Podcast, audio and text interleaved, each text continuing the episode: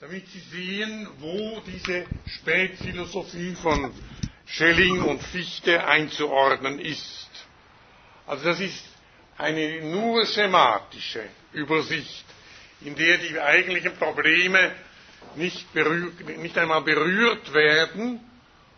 Und ähm, ich muss schon hier vielleicht äh, sagen, nicht, dass meines Auffassung äh, die eine systematisch tiefergehende Darstellung der Entwicklung des Denkens im deutschen Idealismus von Fichte bis zu den Spätphilosophien von Schelling und Fichte selbst, dass das äh, eine Sache ist, in der noch sehr vieles ungeklärt ist, dass es da noch sehr viele Nüsse zu knacken gibt und äh, dass aber doch eine Gefahr besteht, dass äh, hier man ähm, mit gewissen eingelaufenen Schemata arbeitet, als ob damit alles schon geklärt wäre, wie sich das äh, verhalten hat und es vielleicht nur noch darum ginge, äh, das ähm, eben zu bewerten oder äh, gewisse Entscheidungen zu fällen, nach welcher Seite eigentlich äh, man äh, welcher Seite man äh, für die überlegene hält. Aber so ist es nicht, sondern ich glaube, dass da sehr vieles eben äh, noch ganz im Dunkeln liegt. Zunächst möchte ich nun beginnen, ähm, wiederum mit einer Antizipation. Ich habe schon einmal mit einem Zitat von Kant aus der Kritik der reinen Vernunft versucht anzudeuten, worauf wir zugehen. Also, dass es hier eben um die Faktizität der Vernunft geht, was in diesem äh, Kant-Zitat so zum Ausdruck gebracht wird, dass selbst der Begriff des Höchstens, also dass man selbst, wenn man einen Begriff von einem Absoluten hat, man diesem Absoluten immer noch die Frage in den Mund legen kann, woher bin ich denn, woher bin denn ich?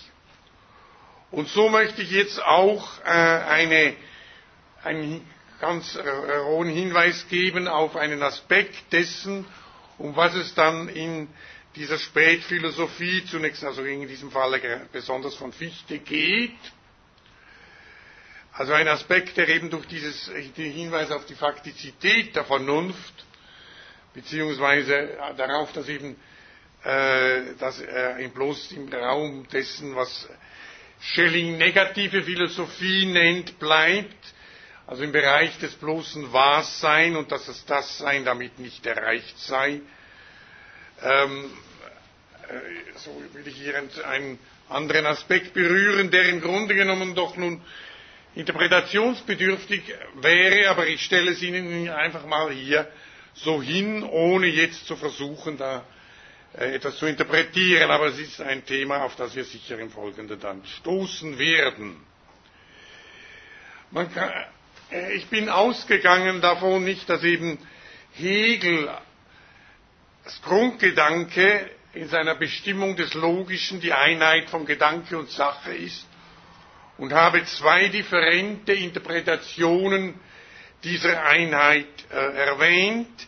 Die eine, die das auf das Logische selber bezieht, die andere, in der eben die Sache die eigentliche Realität repräsentiert und damit zum Ausdruck bringt, dass Hegel den Anspruch stellt, dass diese Prinzipien, diese kategorialen Prinzipien, die er in der Logik darstellt, für die Wirklichkeit gelten. Fulda, von dem ich glaube ich einen Abschnitt aus seinem Aufsatz zitiert habe, nennt dies einen ontologischen Anspruch. Ich habe eigentlich die erste Auslegung privilegiert, aber ich äh, muss natürlich äh, anerkennen, dass auch die andere Auslegung, die diese Einheit auf die Übereinstimmung des Logischen mit dem eigentlich Wirklichen bezieht, ihre Berechtigung hat und äh, den Intentionen Hegels entspricht. sodass man also sagen kann, dass Hegel eben von der Überzeugung ausgeht, dass die Wirklichkeit, und das ist bei ihm die Natur und der Geist, durch das bestimmt ist, was er also als in der Logik als höchste Vernunft, als absoluten Logos entwickelt. Und man kann das auch äh, durchaus als eine Art von Logizismus bezeichnen. Von dieser Auffassung wendet sich nun Schelling ab indem er eben innerhalb der Vernunft selber eine Irrationalität entdeckt und das ist, äh, damit entwickelt er einen, eine These, die heute wiederum äh, diskutiert wird unter dem Titel Das andere der Vernunft.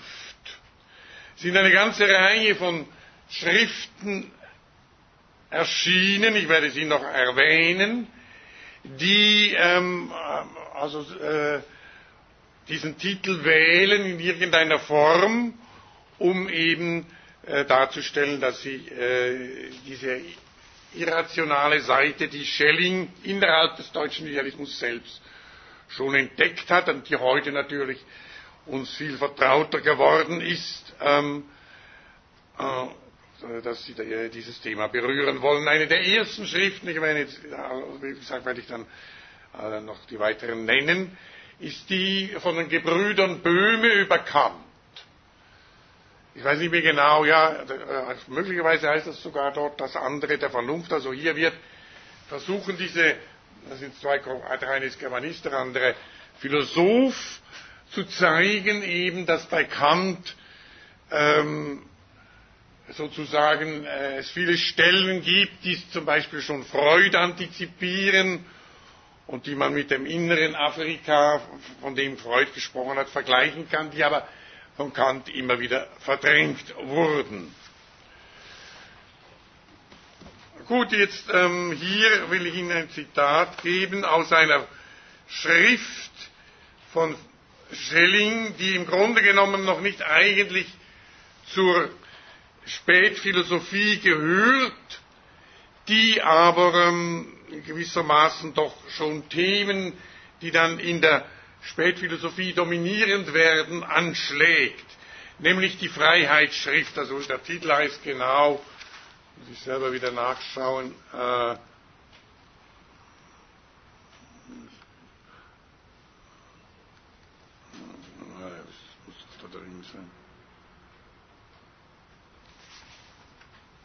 Also Entschuldigung, jetzt finde ich den, den Titel. Also das heißt, die, also es ist, wird immer zitiert einfach als Freiheitsschrift. Und ähm, gehört im Grunde, ist, aber es ist eigentlich eine der letzten Schriften, die, ähm, also ja, das heißt über das Wesen der menschlichen Freiheit und damit zusammenhängende äh, Dinge oder irgend so etwas. Äh, es ist zu sagen nicht, dass das eine der letzten Schriften ist, über äh, die, die Schelling noch veröffentlicht hat und dass er nachher in ein langes Schweigen verfallen ist. Also der Abschnitt, den ich äh, hier Ihnen vorlesen will und der eben dieses Thema, das andere der Vernunft in einer gewissen Weise berührt, lautet, die Basis des Verstandes selbst also ist der Wahnsinn. Daher der Wahnsinn ein notwendiges Element, das aber nur nicht zum Vorschein kommen, nur nicht aktualisiert werden soll. Was wir Verstand nennen, wenn es wirklich ein lebendiger, aktiver Verstand ist, ist eigentlich nichts als geregelter Wahnsinn. Der Verstand kann sich nur manifestieren, zeigen in seinem Gegensatz, also im Verstandlosen. Die Menschen, die keinen Wahnsinn in sich haben, sind die Menschen von leerem, unfruchtbarem Verstand. Daher der umgekehrte Spruch, nullum magnum ingenium sine quadam dementia. Daher der göttliche Wahnsinn, von dem Plato, von dem die Dichter sprechen. Nämlich, wenn dieser Wahnsinn durch Einfluss der Seele beherrscht ist, dann ist er ein wahrhaft göttlicher Wahnsinn. dann der Grund, der Grund der Begeisterung, der Wirksamkeit überhaupt. Aber überhaupt auch der bloße Verstand, wenn er nur kräftig lebendig ist, ist eigentlich nur beherrschter, gehaltener, geordneter Wahnsinn. Allein es gibt Fälle, wo auch der Verstand den in der Tiefe unseres Wesens schlummernden Wahnsinn nicht mehr bewältigen kann. So kann auch bei einem heftigen Schmerz der Verstand keinen Trost geben. In diesem Falle also, wenn Geist und Gemüt ohne den sanften Einfluss der Seele sind, bricht das anfängliche dunkle Wesen hervor und reißt auch den Verstand als ein relativ auf die Seele nichts Seiendes mit sich fort. Es bricht der Wahnsinn hervor zum schreckenden Zeichen, was der Wille ist in der Trennung von Gott. Ja, das ist natürlich ein Text, der, wie ich schon gesagt habe, im höchsten Maße interpretationsbedürftig ist, was ich aber hier jetzt nicht mehr machen will. Es ist nur eben jetzt äh, ein Hinweis, wie das frühere Zitat von Kant, auf das Thema, auf das wir zugehen und mit dem ich nächstes, nächsten, in der nächsten Vorlesung beginnen will. Nun äh, zur Wiederholung. Da will ich Sie zunächst auf dieses Buch hinweisen, das Herr Thaler an die Tafel geschrieben hat von Siemek. Das ist ein Buch, das ich im Grunde genommen schon lange besitze und auch schon drin gelesen habe, das ich aber jetzt wieder erneut angeschaut habe und dann äh, ist es mir äh, gewissermaßen wie Schuppen von den Augen gefallen, dass Siemek im Grunde genommen eine Kant-Interpretation vertritt, die weitgehend Gedanken, äh, mit den Gedanken, die ich an Hegels Logik zu entwickeln versuchte, äh, übereinstimmt und ähm, äh, ja, äh, auch dass ich offenbar, es war mir das, äh, das ist schon viele Jahre her, dass ich das mal angeschaut habe, habe ich das noch gar nicht richtig verstanden und vor allem war mir nicht klar, dass das mit ein, meinen eigenen Intentionen irgendwie eng zusammenhängt. Ich beginne jetzt äh, damit, dass ich ähm, nochmals meine Hegel-Interpretation, meine Interpretation der Hegelschen Logik kurz an einigen Beispielen illustriere und dann äh, ganz äh, wenigstens im Groben andeute, wie Simek von diesen Gedanken an äh, Kant selber äh, zur, zur Geltung bringt in diesem Buch über Kant und Fichte. Also zu Hegel, Kategor Betrachtung der Kategorien an ihnen selbst. Ich will hier zunächst von einem Beispiel ausgehen, das ich gerade jetzt am Montag in der, ähm, im Seminar behandelt habe. Diejenigen, die im Seminar waren, mögen das entschuldigen.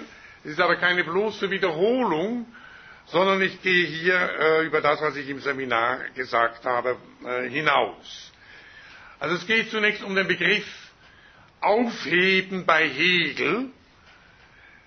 Hegel sagt, und das ist eine im Grunde genommen sehr bekannte Sache, das Aufheben schon in der Umgangssprache drei unterschiedliche Bedeutungen in sich vereinigt, die eben, wenn man sie in ihrer Einheit denkt, einen spekulativen Gehalt haben. Aufheben bedeutet erstens einmal, etwas aufbewahren. Also zum Beispiel einen Brief in einem, Kass, in einem Kästchen aufbewahren. Zweitens bedeutet aufheben in der Umgangssprache negieren. Man hebt ein Gesetz auf, das heißt, man setzt dieses Gesetz außer Geltung und negiert es in diesem Sinne.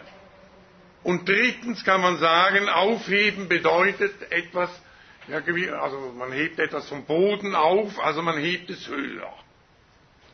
Höher heben. Das sind die drei Bedeutungen, die nach Hegel der Begriff des ähm, Aufhebens bestimmen. Und in der spekulativen Logik bedeutet Aufheben eben nun, dass etwas einerseits negiert wird, aber doch auch bewahrt wird und damit gerade auf eine höhere Ebene gezogen wird. Also man kann das an einer dialektischen Triade verdeutlichen. Wenn die These lautet, es gibt nur Einheit und keine Allervielheit ist bloßer Schein, dann wäre die, entspräche dies eben der These, dem Positiven, die hier nun mal als eine, ähm, ja, also eben als äh, dem äh, Aufheben im Sinne dessen, was gilt, was also äh, aufbewahrt wird, entspräche. Und dem käme, würde man die Antithese entgegensetzen, es gibt nur Vielheit. Einheit ist bloß ein, eine äußerliche äh, Zusammenfassung dieser Vielheit und in diesem Sinne eben äh, ein Schein. Das wäre nun die Negation, das Außer der These als Antithese. Und drittens könnte man nun sagen, gut, beide Seiten müssen einerseits negiert und andererseits bewahrt werden, These und Antithese, und in einer Synthese aufgehoben werden. Also eine Struktur, die Einheit und Vielheit in sich vereinigt, und zwar eben so, dass äh, Einheit und Vielheit nun einerseits negiert sind, indem sie keine absolute Geltung mehr haben, sondern zu, wie Hegel auch sagt, zum bloßen Momenten herabgesetzt sind, Andererseits aber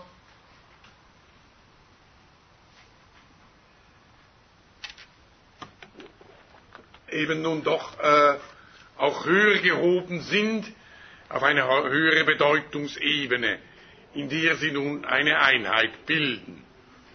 Eine Einheit, die sich in sich selber disjungiert und von Hegel als konkrete Allgemeinheit bezeichnet wird.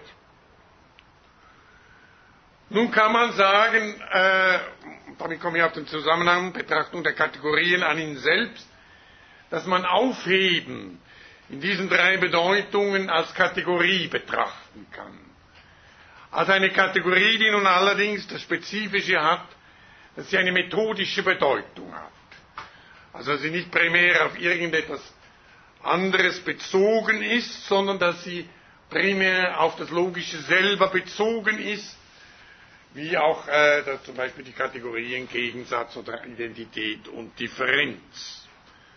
Also man würde das in einer heute geläufigen Terminologie als nicht äh, operative Kategorie bezeichnen.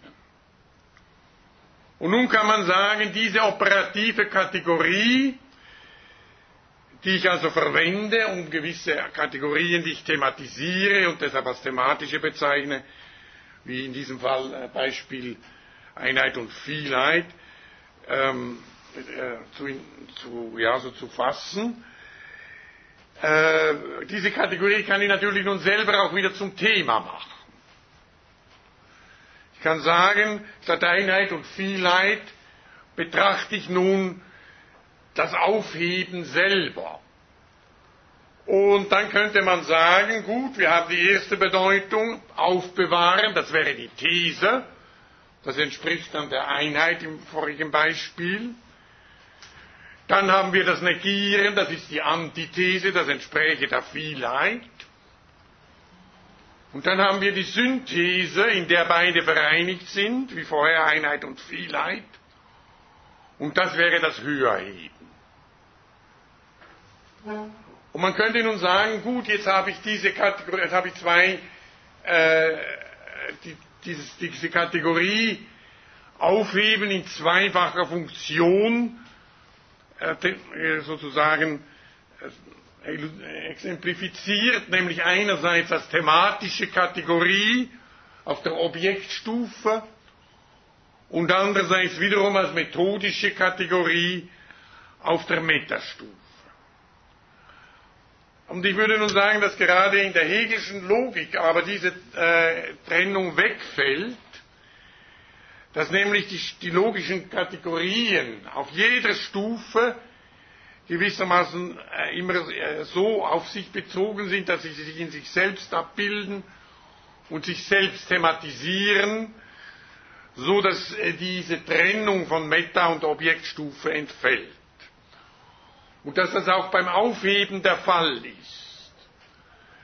Und dass man sagen kann, dass im Grunde genommen dieser äh, spekulativen Darstellung des Aufhebens als einer triadischen Synthese die Triade von Sein, Nichts und Werden entspricht, in deren Zusammenhang ja Hegel diese Begriff Aufheben auch in einer Anmerkung anführt. Man kann sagen, das Sein, mit dem die Logik beginnt, ist in gewisser Weise eben entspricht dem Bewahren. Das Nichts, das als Antithese, ja, also man kann sagen, das Antithese ist vielleicht fast auch ein bisschen irreführend, weil nämlich das Nichts dem Sein nicht eigentlich entgegengesetzt sind. Das das ein Irrtum, der, der in der Literatur zwar sich kaum auszurotten ist, aber der eben, nach Hegel sind sie eben nicht entgegengesetzt, sondern nur verschieden. Weil der Entgegensetzung würde voraussetzen, dass es ein drittes gibt. Aber man kann natürlich durchaus sagen, gut, also das nicht entspricht jetzt dem Aufheben als Negieren, also der Antithese. Und die Synthese ist dann die dritte Bestimmung, nämlich das Werden, indem die Bestimmungen Sein und Nichts nun zu Momenten herabgesetzt sind und in diesem Sinne also negiert sind, aber zugleich auch bewahrt sind, und eine neue Bedeutung haben, bewahrt sind eben, dass sie bloße Momente sind, ne? in der Form von, äh, der, also in der Bedeutung von Entstehen und Vergehen, des, deren Einheit Hegel als Werden bezeichnet. Ich, äh, es würde zu weit führen, wenn ich jetzt versuchte, dass ich noch eigens am Hegelschen Text äh, zu illustrieren. Wir werden auch im Zusammenhang sicher mit Schelling noch auf diesen Anfang zu sprechen kommen, weil Schelling sich äh, in seiner Vorlesung und Hegelkritik speziell auch an diesem Anfang orientiert.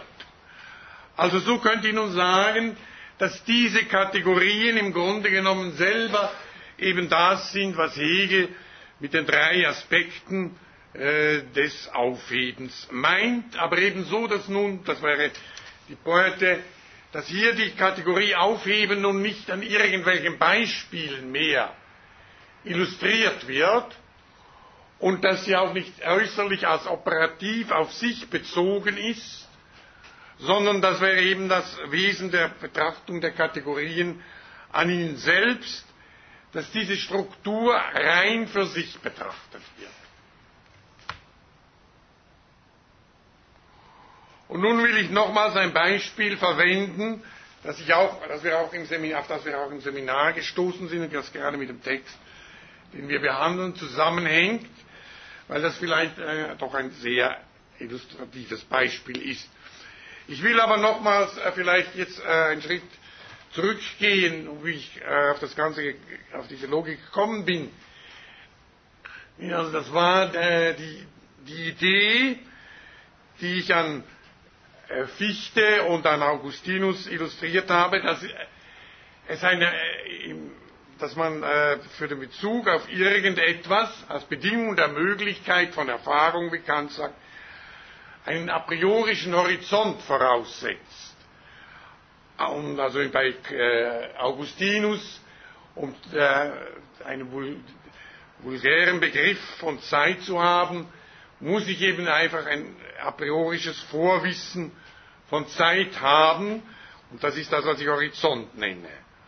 Und äh, das Spezifische von Hegel ist nun, dass dieses a priori nicht an Beispielen illustriert wird, so wie ich zunächst aufheben an einem Beispiel illustriert habe, sondern dass es an ihm selbst betrachtet wird.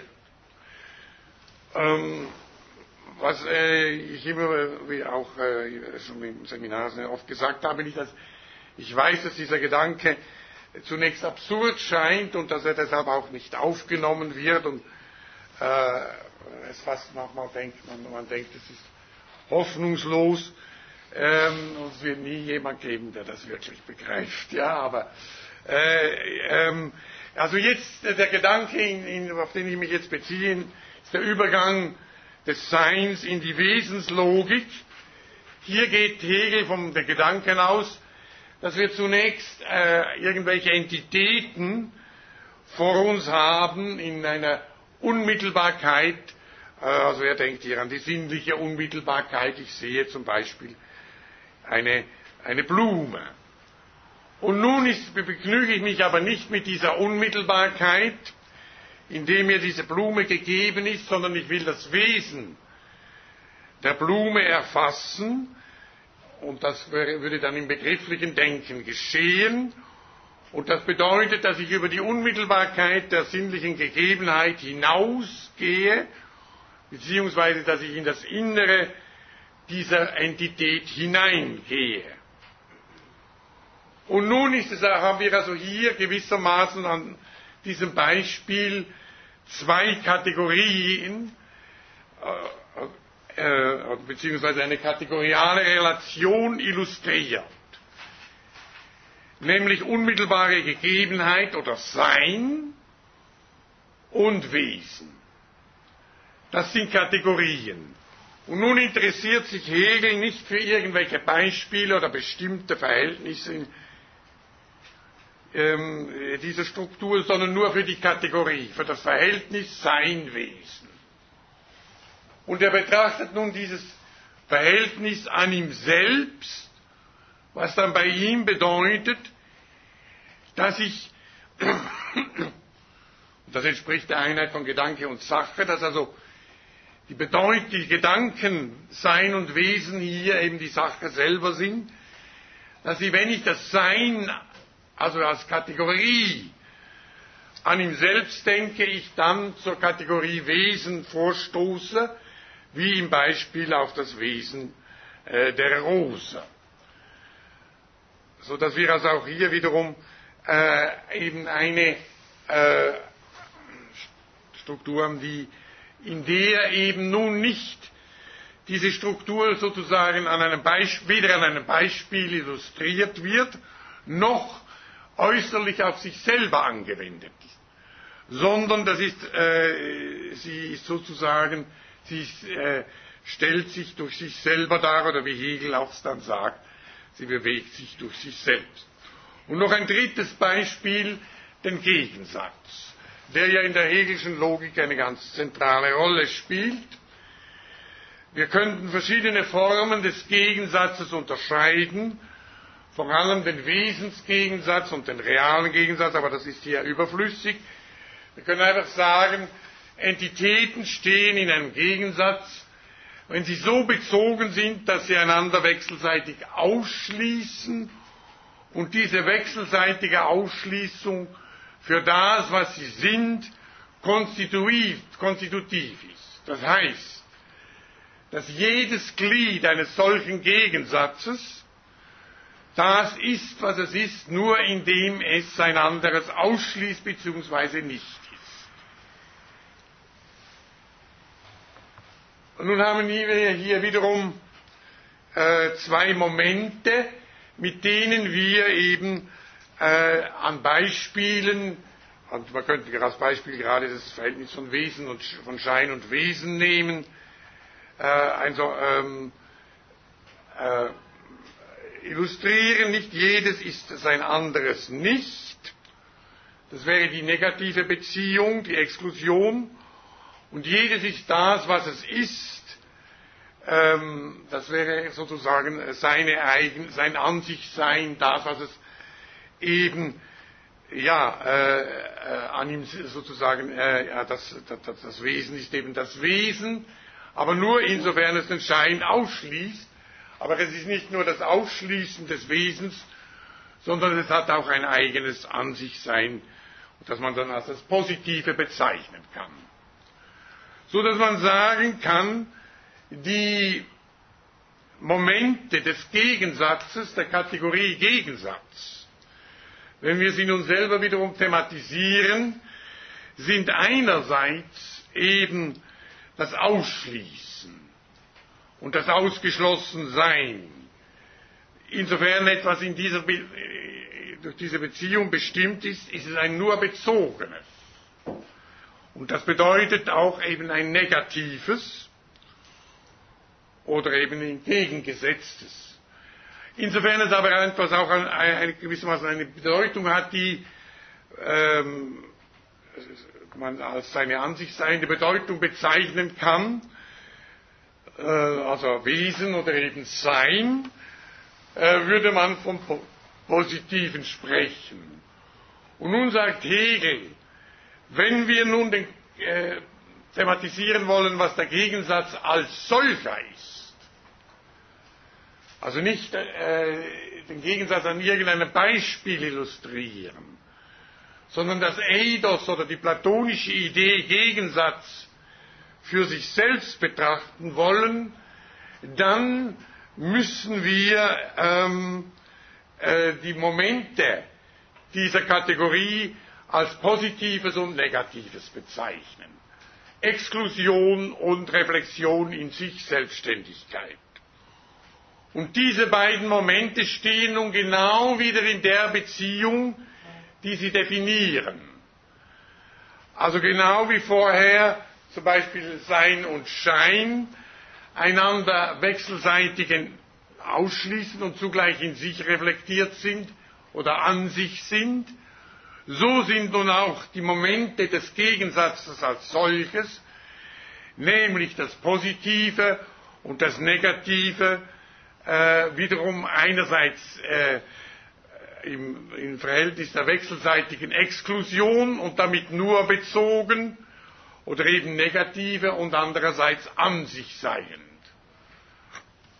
Und auch hier haben wir es wiederum nicht durch, äh, auf eine solch äußerliche Selbstanwendung zu tun, sondern man sagen kann, der Gegensatz kommt hier vor in der Funktion einer thematischen Kategorie und zugleich in der einer operativen, sondern das ist die Struktur des Gegensatzes, wie er sich eben als selber durch sich selbst darstellt, als diese Einheit von Relation und Ansichtsein, indem er sein eigenes äh, ja, Wesen sozusagen äh, darstellt. Und eben auch nicht an einem Beispielen äh, orientiert wird, es sei denn, man sage, er sei hier sein eigenes Beispiel, was durchaus der Hegelschen Konzeption angemessen wäre. Nun, also ich meine, äh, ich glaube, dass ich jetzt das einigermaßen klar gesagt habe. Also eine Fichte würde jetzt sagen, ja, ich werfe äh, Lichtschwaden um mich, also so weit gehe ich aber nicht. Äh, oh, aber es ist mir klar, dass ich das immer noch irgendwie äh, für die meisten wahrscheinlich mit großer Dunkelheit behaftet ist, aber das ist irgendwie ein Schicksal, mit dem man sich einfach schicken muss. Ähm, ja, und jetzt komme ich zu Simek. Und Simek sagt nun im Grunde genommen Folgendes. Bei Kant geht es um die Beziehung der Vorstellung auf den Gegenstand. Kant selber, man sagt, das ist eine berühmte Stelle in einem Brief an Markus Herz, mit dem er befreundet war, wo er sagt, das sei eigentlich das Problem, das, äh, das ihn jetzt äh, beschäftige und das er noch nicht gelöst habe, wie sich eigentlich die Vorstellung auf den Gegenstand beziehe. Das sei das eigentliche Geheimnis der Metaphysik. Und ähm, Siemek sagt nun ja eben, äh, Kant äh, hat hier, man kann hier wiederum zwei Ebenen unterscheiden. Einerseits die Ebene der, des A priori selber und dann die Ebene dessen, äh, was eben durch dieses A priori sichtbar wird. Und die vorkantische Philosophie hatte eben immer nur das, äh, sozusagen das, was Kant dann das Empirische nennt, im Blick. Das bedeutet, sie ging aus von einem Subjekt, das eben einfach da ist, und dem das Sein, der äußerlich ist und, und auf das es sich äußerlich bezieht und stellte dann die Frage, ja, wie kommt denn überhaupt dieses Subjekt dazu, sich äh, eine Vorstellung von diesem Objekt, diesem äußerlichen Objekt zu machen oder umgekehrt, wie kommt das Objekt hinein in dieses Subjekt?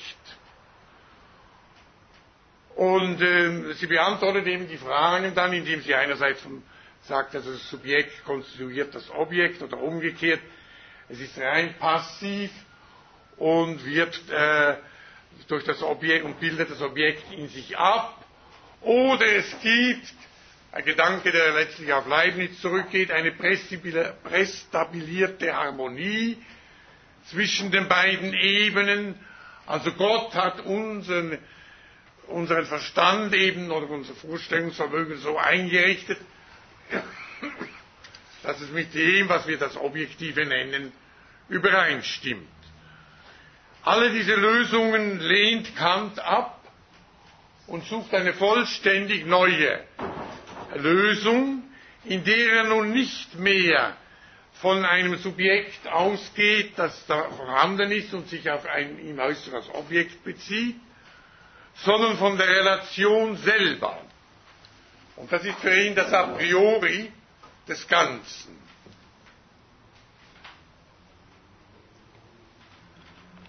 Und wenn man äh, also das zunächst so regelisch ausdrückt, dieses A priori an ihn selbst betrachtet, dann muss man es als eine Einheit denken, die eben sich in diese Glieder erst äh, disjungiert, diese Glieder Gedanke und Sache.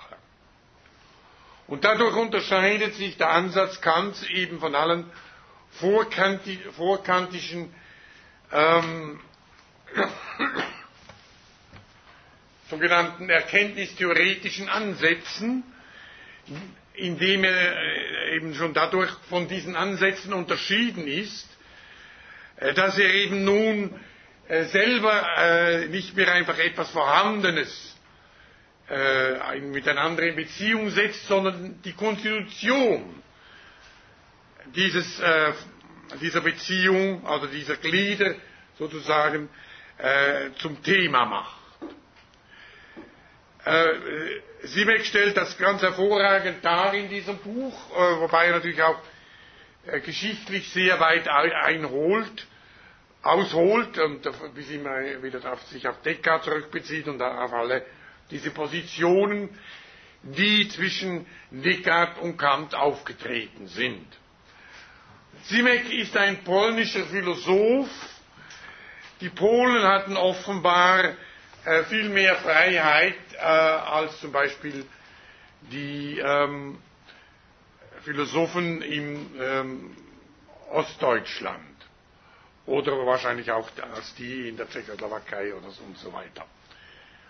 Also sie äh, hatten schon eine gewisse Verpflichtung, auch über Marx zu lesen, aber sonst konnten sie machen, was sie wollten. Und ähm, da äh, hat ihnen niemand reingeredet.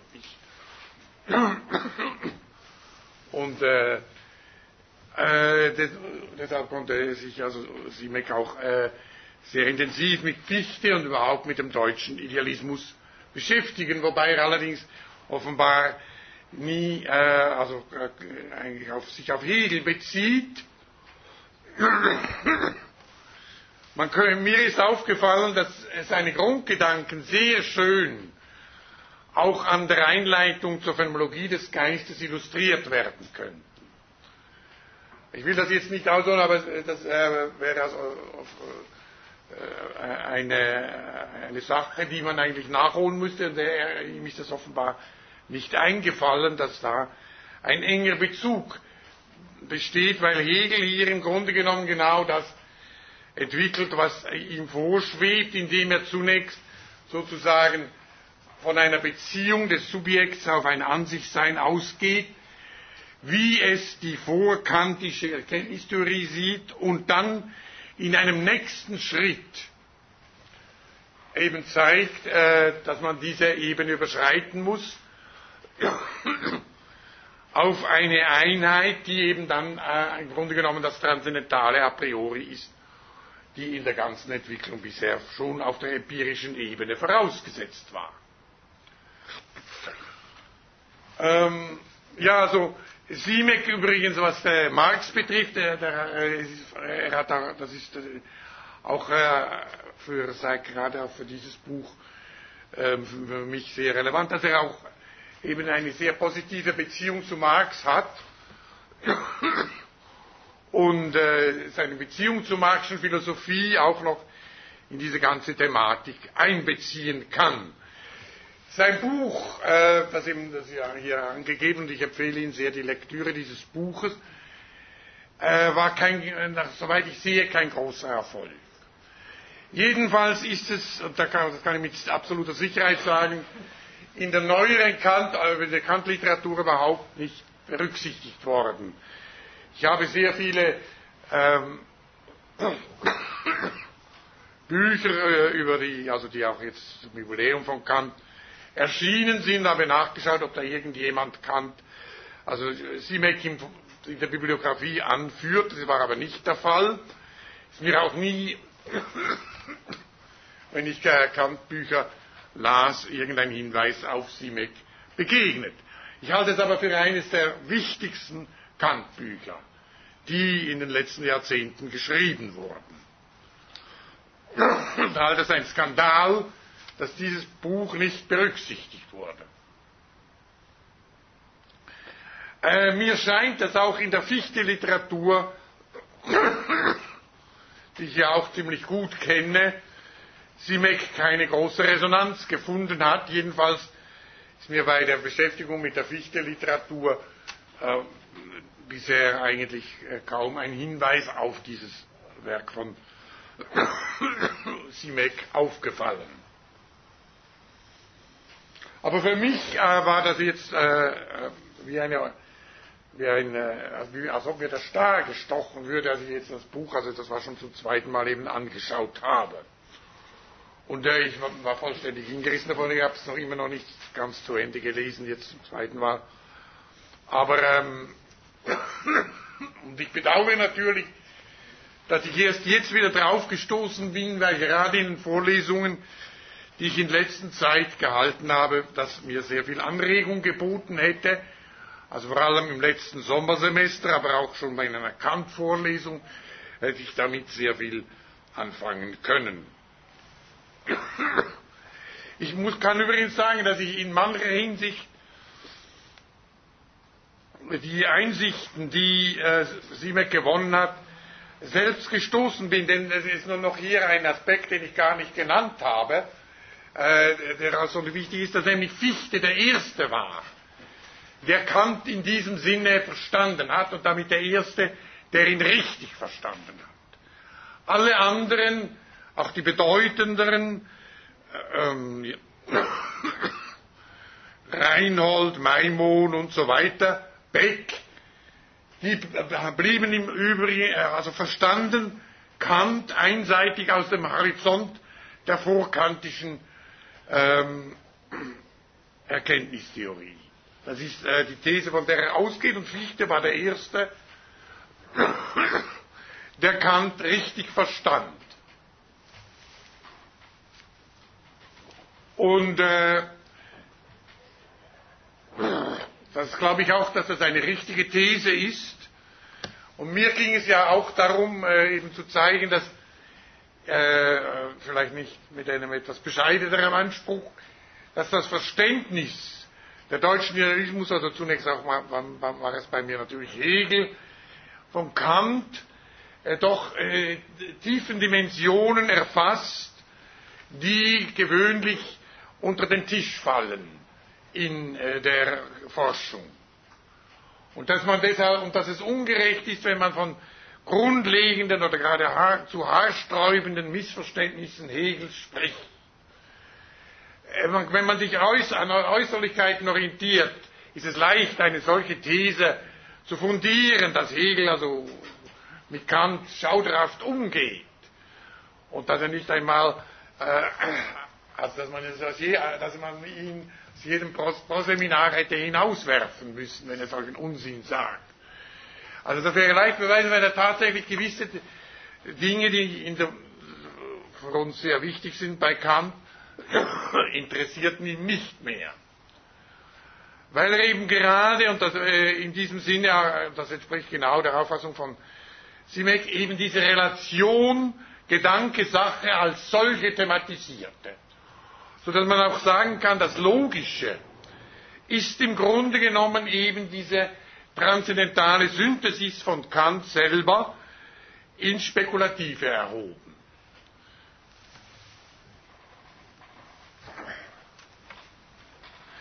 Bei Kant selber, ja, und das wollte ich wollte vorher sagen, ich, ich bin gewissermaßen jetzt unabhängig von Simek hier weitergekommen, aufgrund der, vor allem der Wissenschaftslehre von 1811. Die nämlich äh, dem Simek noch nicht zugänglich war. Jetzt ist sie erschienen in der Gesamtausgabe, aber damals war sie weder, also war sie noch nicht in der Gesamtausgabe erschienen und auch nicht in der Auswahl, die der Sohn von Fichte herausgegeben hat. Aber da ähm, kann man sagen, dass eigentlich Fichte hier, ähm, was Fichte hier ausführt, genau den Gedanken Simex entspricht. Allerdings immer mit dem Hinweis, dass Kant eben letztlich selber wiederum seine eigene Einsicht verfehlt, indem er eben diese Relation gerade nun nicht im Hegelschen Sinne an ihr selbst betrachtet, sondern sie immer wieder an Beispielen und äh, von, äh, sozusagen illustriert und sie auch nicht also so durch sich selbst entwickeln lässt, sondern sie von außen betrachtet. Und äh, mit, damit, äh, das sind aber Gedanken, die im Grunde genommen auch irgendwie, das hat auch den Grund, dass Kant hier hinter sich selbst zurückbleibt, hat äh, offenbar auch ähm, Simek selber gesehen.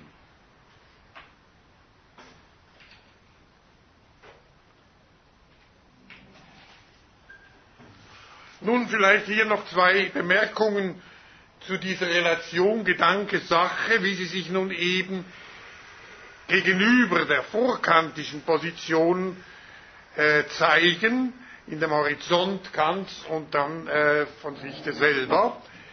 Erstens einmal ist nun der Gedanke wirklich etwas, äh, wirkliche Gedanke und in diesem Sinne nicht mehr einfach sozusagen äh, etwas, was im Grunde genommen nur äh, dasselbe ist wie das, äh, der Gegenstand, äh, wenn auch in einer bestimmten qualitativen Modifizierung. Sondern der Gedanke modifiziert hier tatsächlich eine ganz, eine Welt, die dem äh, Seienden, dem Objektiven radikal entgegengesetzt ist oder nach einer Formulierung äh, Husserls, es ist nicht mehr wie das Cogito ergo sum des Descartes ein letztes Zipfelchen Welt, sondern etwas, was tatsächlich nun äh, als Subjekt außerhalb der Welt liegt. Und äh, deshalb eine eigenständige Position hat. Und zweitens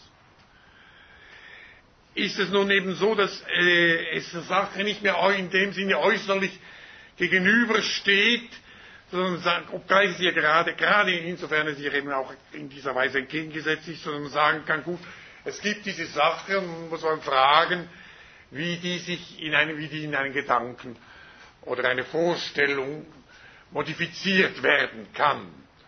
Sondern diese Beziehung auf das Erkennen, auf den Gedanken, gehört zur Sache selber.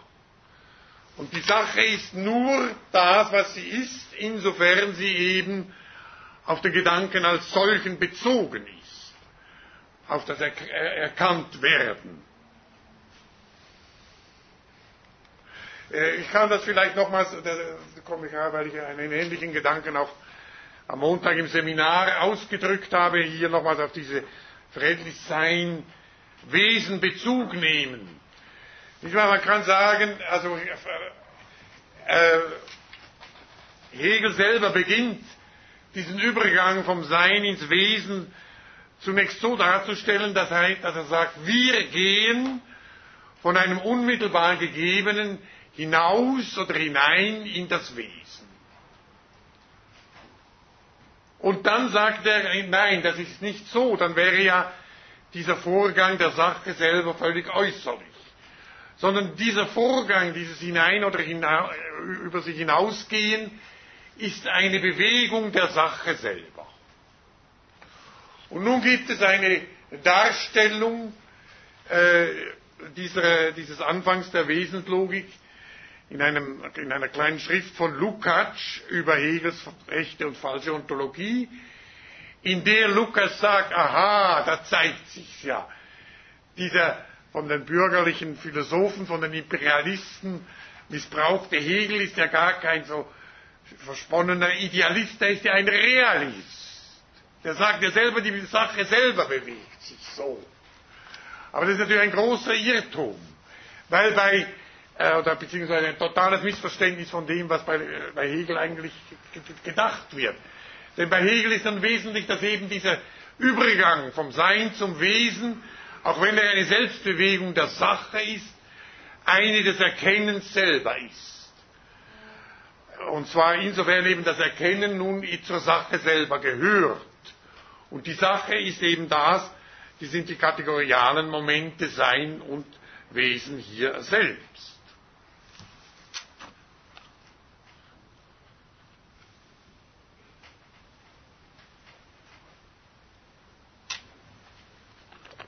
Also diese Bemerkung, die ich eben gemacht habe, nicht, da, da möchte ich doch einschränken, ähm, äh, sagen, dass ich natürlich, äh, dass Sie das jetzt nicht falsch auffassen, also ich schätze Lukács im Grunde genommen sehr.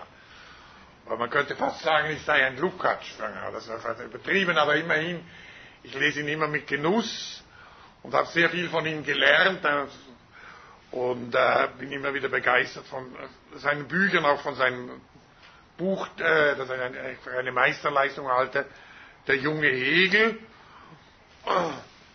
Und äh, äh, eine, eine, solche Kritik bedeutet nicht, dass ich ihn in, in, in irgendeiner Weise gering schätze. Ich meine, ich bin auch, finde auch gerade seine Arbeiten zur Literatur, seine, äh, finde ich äh, immer wieder faszinierend. Also etwa seine Interpretation des Dunkel. Ah, ja, das schon, schon also, meine, also zunächst ist ja so, dass, also zu meiner Zeit, als ich studiert habe, kannte man von Lukács im Grunde genommen nur die Bücher, also die Bücher, die er noch in der vormarxistischen Zeit geschrieben hat. Also vor allem die Theorie des Romans. Und ich weiß, ich habe mal irgendwie was von Lukács gesucht und da bin ich eben auch auf diese Theorie des Romans gestoßen, aber da war nichts anderes vorhanden. Habe vielleicht noch andere, einige andere ästhetische Schriften, aber die äh, marxistischen Schriften, die waren auch in germanistischen Seminaren nicht aufzufinden und wurden nirgends auch nur im geringsten berücksichtigt. Das hat sich natürlich äh, seither, seit 68 grundlegend geändert, nicht? Und heute ist eigentlich, müsste eigentlich jeder Germanist verpflichtet sein, oder jeder, überhaupt jeder Literaturwissenschaftler sich intensiv mit äh, Lukács äh, zu beschäftigen. Ja, jetzt will ich einmal ähm, beginnen mit diesem Überblick, den ich angekündigt habe über die Entwicklung des deutschen Realismus. Ich weiß nicht, ob ich so weit komme, wie ich wollte. Ich wollte so weit kommen, bis zu dem Ereignis, das man als das letzte große Ereignis des deutschen Idealismus genannt hat. Nämlich die Antrittsvorlesung von, äh, Luca, äh, von, äh, von, äh, von äh, Schelling in die Philosophie, seine Berufung nach äh, Berlin. Aber ich weiß nicht, ob ich so weit komme, aber das kann ich ja schließlich auch nachholen. Nun, der, was ich sage, ist natürlich jetzt äh, sind äh, äh, bekannte Sachen und viel, viele von Ihnen wissen das schon, also ich dürfen ruhig gähnen, wenn es sich zu sehr langweilt. Also, ähm, der deutsche Idealismus wird gewissermaßen eröffnet. Also wenn man nicht ganz auf Kant zurückgehen will, durch Fichtes Wissenschaftslehre von 1794, die er eigentlich nur, ja gar nicht das Buch veröffentlichen wollte, sondern nur als ein Manuskript, das er seinen Hörern in Jena zur Verfügung stellt. Ich will hier ganz, also nicht jetzt ähm, nochmals die ganze Biografie von Fichte erzählen, das habe ich im letzten Sommersemester gemacht, damit habe ich sogar begonnen, glaube ich. Aber doch einige Momente aus dieser äh, Biografie, die also so äh, dramatische Elemente enthält, dass man sie eigentlich immer wieder von neuem erzählen wollte. Also Fichte hat nach seinem, hat Theologie studiert, also er kam aus ganz armen Verhältnissen, aber ein Adliger, der ihn, dem, äh, hat äh, da äh, unterstützt, und so dass er in Forta studieren konnte.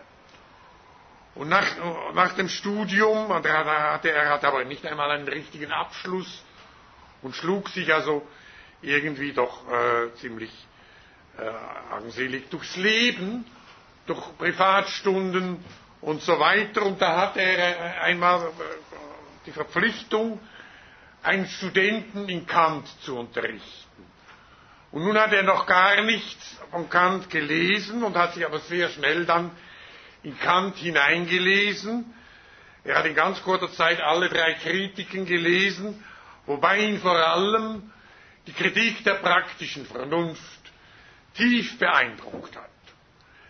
Denn äh, Fichte hatte das, das, damals auch gewissermaßen eine weltanschauliche Krise erlebt in einem theologischen Determinismus, demzufolge es keine Freiheit gab, also ein Determinismus, der sich nicht bloß auf die Naturwissenschaft stützte, sondern auch auf theologische Gedanken, wie sie ja etwa im Calvinismus zum Ausdruck kommen.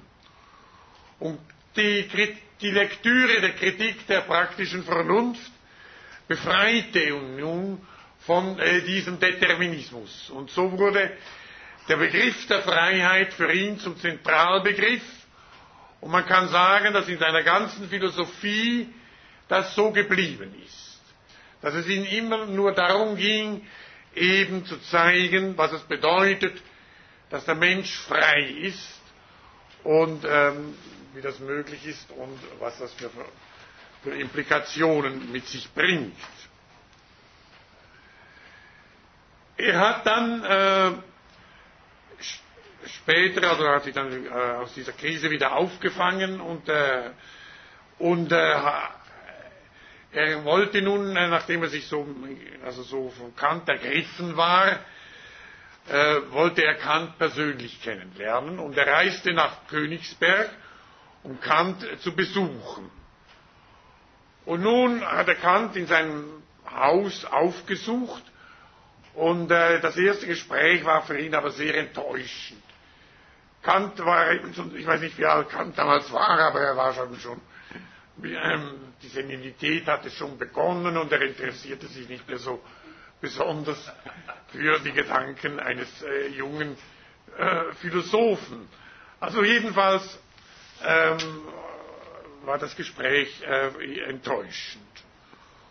Und nun äh, war es so, dass, er, dass Fichte im Grunde genommen wieder äh, Geld braucht. Und er hatte eigentlich im Sinn, bekannt, sich Geld zu leihen. Und das war natürlich nach diesem Gespräch, war das nicht einfach möglich. Und er hat deshalb begonnen, er hat irgendwo in, in äh, Königsberg dann sich aufgehalten, ein Manuskript zu schreiben, das er dem Kant übergeben wollte. Und das hat er auch gemacht und hat diesem Manuskript dem Kant geschickt, eben mit der Bitte, er möchte ihm etwas Geld leihen. Er sei nämlich total ausgebrannt.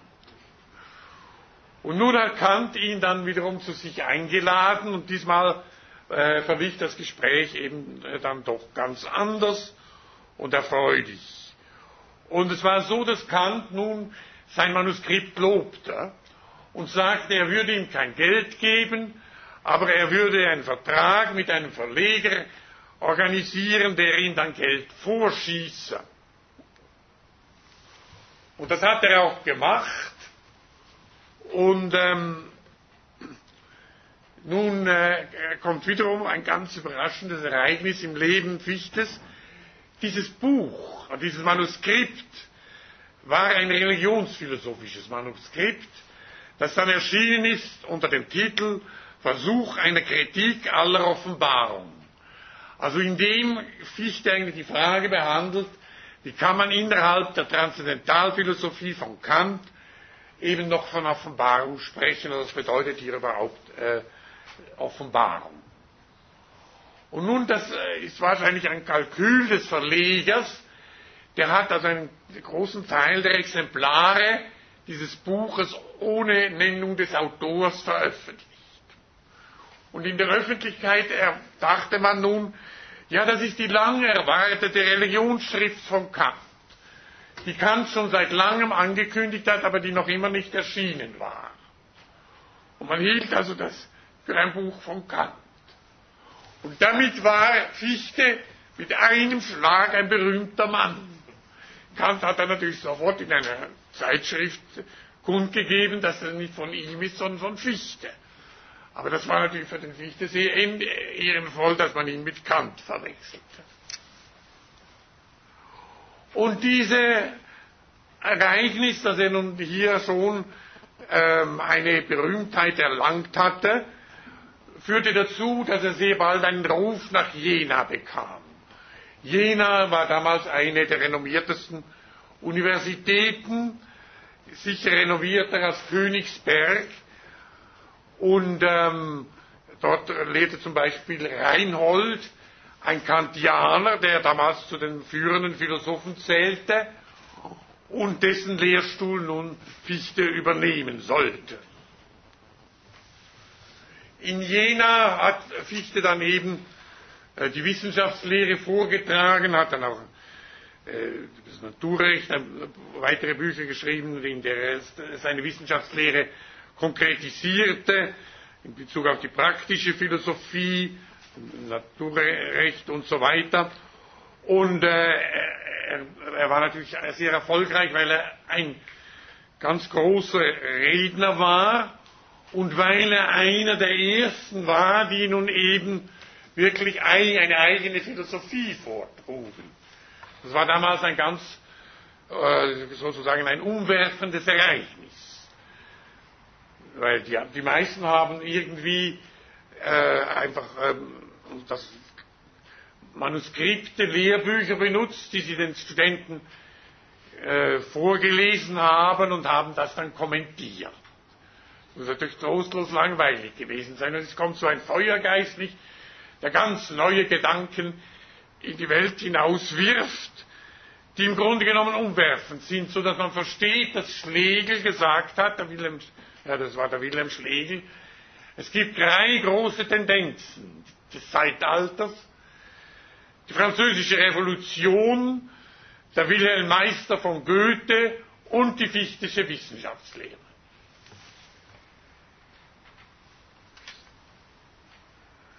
Nun, ähm, Fichte konnte nicht lange in Jena bleiben. Es kam dann zu einem sogenannten Atheismusstreit. Ich kann die Geschichte, also das wäre auch sehr weitläufig, aber ich kenne mich auch, ja, müsste mich wieder neu damit beschäftigen. Das ist eine recht komplizierte Sache auf jeden Fall. Er, er wurde eher des Atheismus bezichtigt und ähm, hat dann äh, die ganze Situation noch dadurch äh, eben äh, verschlimmert, dass er selber dann an die Regierung einen herausfordernden Brief geschrieben hat, dass er also sich diesen Vorwurf nicht gefallen lasse und dass sie damit rechnen müsse. Dass wenn sie sich nicht, äh, also nicht anständig gegenüber ihm benehmen, dass er Jena verlasse. Und dass dann eine ganze Reihe von Kollegen mit ihm auch Jena verlasse, sodass nichts mehr mit der berühmten Studentenstadt los ist. Und die Regierung hat äh, diesen Brief dann gleich als Demissionsgesuch aufgefasst und hat ihn tatsächlich entlassen. Aber von den Kollegen ist ihm keiner gefolgt. Er ging nach Berlin ähm, und hat dort privatisiert, denn in Berlin gab es noch keine, gab es damals noch keine äh, Universität. Die wurde erst später, ich glaube 1810 gegründet, da wurde er dann gleich Rektor. Aber das war viel später. Und damals hat er privatisiert, hat dann manchmal Privatvorlesungen in seiner Wohnung gehalten, ähm, durch die er sich auch einiges Geld verdiente, denn er musste, um dort teilzunehmen, etwas bezahlen. Nun gerade und das, äh, zu dieser Zeit, als ähm, Fichte Jena verlassen musste, obgleich er das wollte er nämlich gar nicht, nicht? Und also gewissermaßen aus seiner äh, philosophischen Karriere herausgeworfen wurde, gerade zu dieser Zeit kam noch ein anderes Unheil auf ihn zu, nämlich Kant äußerte sich öffentlich zur Wissenschaftslehre. Das hatte Kant immer, hat sich immer geweigert dazu zu sagen, äh, weil er sie nicht gelesen hat. Und er hat ja, man ist, also die Forscher sind sich absolut äh, sicher, dass Kant die Wissenschaftslehre nie gelesen hat. Aber er hat nun eine, äh, öffentlich in einer bekannten philosophischen Zeitschrift äh, eine, eine Erklärung zur Wissenschaftslehre abgegeben die für Fichte vernichtend war. Ja, das nennt sich Intelligenzplatz der allgemeinen Literaturzeitung und das ist, äh, diese Äußerung Kants ist 1799 erschienen. Ich lese hier vor aus diesem Buch, das ich schon im letzten Sommer mehrmals erwähnt habe, Schelling-Fichte Briefwechsel, kommentiert und herausgegeben von Traub äh, als Fichte dann nach Berlin gezogen war, haben wir hier, darauf werde ich dann, also heute wahrscheinlich nicht mehr, aber komme ich dann schon noch zu sprechen, da ähm, haben die einen Briefwechsel geführt, der zunächst von Walter Schulz, diesem Verfasser des Buches Die Vollendung der Spätphilosophie Schellings, herausgegeben wurde und die jetzt eben neu herausgegeben wurde von Traub, zugleich mit Kommentaren. Das erste war ein Surkampan, der ist aber schon lange vergriffen. Und das hier ist jetzt ein größeres Buch in einem nicht sehr bekannten Verlag. Ars Una Verlag heißt der. Also ich lese mal einige Zeilen aus diesem Gutachten oder dieser Äußerung von Kant vor auf die feierliche im Namen des Publikums an mich ergangene Aufforderung des Rezensenten von Buhles, Entwurf der Transzendentalphilosophie, äh, erkläre ich hiermit, dass ich Fichtes Wissenschaftslehre für ein gänzlich unhaltbares System halte. Denn reine Wissenschaftslehre ist nichts mehr oder weniger als bloße Logik, welche mit ihren Prinzipien sich nicht zu Materialen des Erkenntnisses versteigt, sondern vom Inhalte derselben als reine Logik abstrahiert, aus welcher ein reales Objekt herauszuglauben vergebliche und daher auch nie versuchte Arbeit ist, sondern wo, wenn es die Transzendentalphilosophie gilt, allererst zur Metaphysik überschritten werden muss. Was aber Metaphysik nach Fichtes Prinzipien betrifft, so bin ich so wenig gestimmt, an derselben teilzunehmen, dass ich in einem Antwortschreiben ihm, statt der fruchtlosen Spitzfindigkeiten seine gute Darstellungsgaben zu kultivieren, riet, wie sie sich in der Kritik der reinen Vernunft mit Nutzen anwenden lässt. Aber von ihm mit der Erklärung, er werde doch das Scholastische nicht aus den Augen setzen, höflich abgewiesen wurde. Also ist die Frage, ob ich den Geist der fichtischen Philosophie für echten Kritizismus halte, durch ihn selbst beantwortet, ohne dass ich nötig habe, über ihren Wert oder Unwert abzusprechen. Da hier nicht von einem beurteilten Objekt, sondern dem beurteilten Subjekt die Rede ist, wo es genug ist, mich von allem Anteil an, ihrer, an jener Philosophie loszusagen. Hierbei muss ich noch bemerken, dass die Anmaßung, mir die Absicht unterzuschieben, ich habe bloß eine Propedeutik zur Transzendentalphilosophie, nicht das System dieser Philosophie selbst liefern wollen, mir unbegreiflich ist. Ja, das ist ein Thema, das Sie in der Kant-Literatur immer wieder berührt finden, dass es bei Kant tatsächlich in den Vorreden oder in der Einleitung zur Kritik der Vernunft natürlich äh, hin, Hinweise gibt, die man genau in diesem Sinne interpretieren kann, dass das bloß eine Propedeutik ist und dass man auf das System noch warten muss.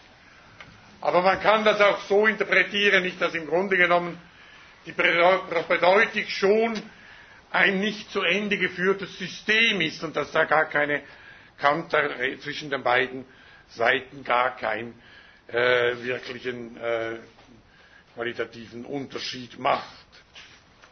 Jedenfalls schließt er dann äh, seine ähm, Äußerung mit einem schönen italienischen Sprichwort, Gott bewahre uns nur von unseren Freunden.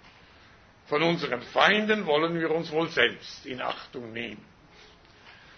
Also das mit den Freunden bezieht sich natürlich auf Fichte, nicht? der ja mit, im Grunde genommen mit der Kritik der, äh, mit, mit seiner Wissenschaftslehre tatsächlich den Anspruch stellte, die äh, Kritik der reinen Vernunft über sich selbst, sozusagen über sich selbst zu verständigen und gegen die Stümper, die sie nicht richtig verstanden, äh, in ihrem wahren Gehalt äh, darzustellen. Es sind vor allem zwei Aspekte, äh, wenn ich das hier noch einfügen darf, ja, äh, ähm, die äh, in Fichtes Konzeption von Kant äh, gewissermaßen also ein, in einer gewissen Differenz zu Kant stehen. Kant, äh, bei Kant spielt bekanntlich das Ich eine zentrale Rolle. Also Paragraph 16 beginnt ja mit dem Satz, dass ich denke, muss alle meine Vorstellungen begleiten können. Und äh, wobei Kant uns aber selber sagt, dieses Ich ist äh, für uns gar nicht erkennbar. Denn Erkennung, Erkennen setzt äh, die Anwendung der Kategorien voraus und das setzt wiederum Anschauung voraus. Aber dieses Ich, das die Voraussetzung unseres Bezuges auf ein Objekt ist, das ist schlechthin nicht anschaubar und äh, man kann eigentlich höchstens sagen, äh, dass ich denke, aber nicht, äh, man kann keine qualitativen Aussagen über dieses Ich machen. Das ist ein Gedanke, den ich selber noch einmal äh, in, in, Zukunft etwas weiter ausführen muss, weil auch Schelling äh, gerade äh, darauf Bezug nimmt und weil im Grunde genommen das, was Kant dazu sagt, sowohl in der transzendentalen Deduktion wie auch dann in der Dialektik im Kapitel über die Paralogismen der Seele, das sehr viel zu tun hat auch mit dem, mit der These Kants, Existenz ist kein reales Prädikat, mit dem wir jetzt uns gerade im Seminar beschäftigen, das aber auch hier für die Interpretation von Schelling eine gewisse Relevanz spielen wird. Die andere Seite ist die, dass er das Ding an sich Kants verabschiedet. Kant spricht von einem, sagt, wir haben es immer nur mit Erscheinungen zu tun. Diesen Erscheinungen liegt aber ein Ding an sich zugrunde. Und äh, wenn man das also zu Ende denkt, dann muss man ja im Grunde annehmen, dass dieses Ding an sich etwas ist, das das Ich affiziert. Deshalb hat Jacobi schon gesagt, mit dem, ohne Ding an sich komme ich nicht in die Kritik der reinen Vernunft herein. Aber mit dem Ding an sich kann ich auch nicht in der Kritik der reinen Vernunft bleiben. Denn in gewisser Weise widerspricht ja dieser Gedanke, wenn man ihn so fasst, der These Kants, dass man die Kategorien eben immer nur auf Anschauungen anwenden kann. Hier wird die Kategorie der Kausalität gewissermaßen auf das Ding an sich angewendet. Und also Fichte geht davon aus, nicht, dass dieser Gedanke eines Dinges an sich im Grunde genommen äh, also ein vollständiger Unsinn ist, und zwar so unsinnig, dass man nicht unterstellen darf, Kant könnte äh, einen solchen Gedanken tatsächlich gehabt haben. Und äh, also da irrte sich äh, sicher, weil, weil Kant das natürlich so gedacht ist, aber man darf es vielleicht, müsste man eben jetzt Wege finden, wie man das artikulieren kann, ohne dass man in diese äh, zum Beispiel von Jacobi gesehenen äh, Widerspruch hineingerät. Also eine sinnvolle Deutung wäre die, also die, das ist zum Beispiel eine Auffassung, die auch Heidegger vertritt, dass die Erscheinung ist äh, das Seiende oder das Ding an sich, wie es eben mir tatsächlich gegeben ist, im raumzeitlichen Bereich. Während das Ding an sich sozusagen dieselbe äh, Entität ist, subspecie eterni, also in der, in der Sicht Gottes, den ja ähm, Kant auch als Intellectus Archetypus bezeichnet, also als eine Anschauung, die das, was sie erfasst, zugleich hervorbringt. Darauf werde ich auch noch einmal äh, zu sprechen kommen. Ich will hier nur jetzt einige Stellen aus der zweit, sogenannten zweiten Einleitung in die Wissenschaftslehre gerade zu diesem Problem vorlesen. Äh, da sehen Sie auch, welches, mit welchem Selbstbewusstsein äh, Fichte auftritt und äh, dass man also verstehen kann, dass er sehr viel, immer sehr viele Feinde um sich hatte, weil er äh, also schon äh, es nie lassen konnte, die Menschen auch vor den Kopf zu stoßen. Also da sage er, also kommt er eben auf die These, ja, dass also die, äh, das Ding an sich ein, ein, einfach ein Unsinn ist und schreibt dann, es mag anmaßend und verkleinerlich für andere scheinen, wenn ein einziger auftritt und sagt, bis diesen Augenblick hat unter einer Menge würdiger Gelehrter die ihre Zeit und Kräfte auf die Auslegung eines, eines gewissen Buchs, nämlich eben die Kritik der reinen Vernunft, verwandt kein einziger dieses Buch anders als ganz verkehrt verstanden. Sie haben gerade das dem Systeme, welches vorgetragen wird, entgegengesetzte System in ihm gefunden. Dogmatismus statt transzendentalen Idealismus. Ich allein aber verstehe es recht. Doch dürfte auch wirklich diese Anmaßung nur scheinbar sein, denn es lässt sich hoffen, dass hinterher auch andere das Buch so verstehen werden und dieser einzige nicht einzig bleiben wird.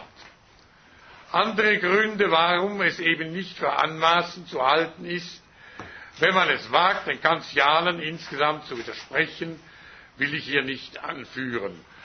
Ja, hier will ich jetzt die Vorlesung abbrechen. Äh, meine Stimme ist jetzt auch schon etwas traktiert. Und äh, ich danke Ihnen und wir sehen uns nächstes Mal.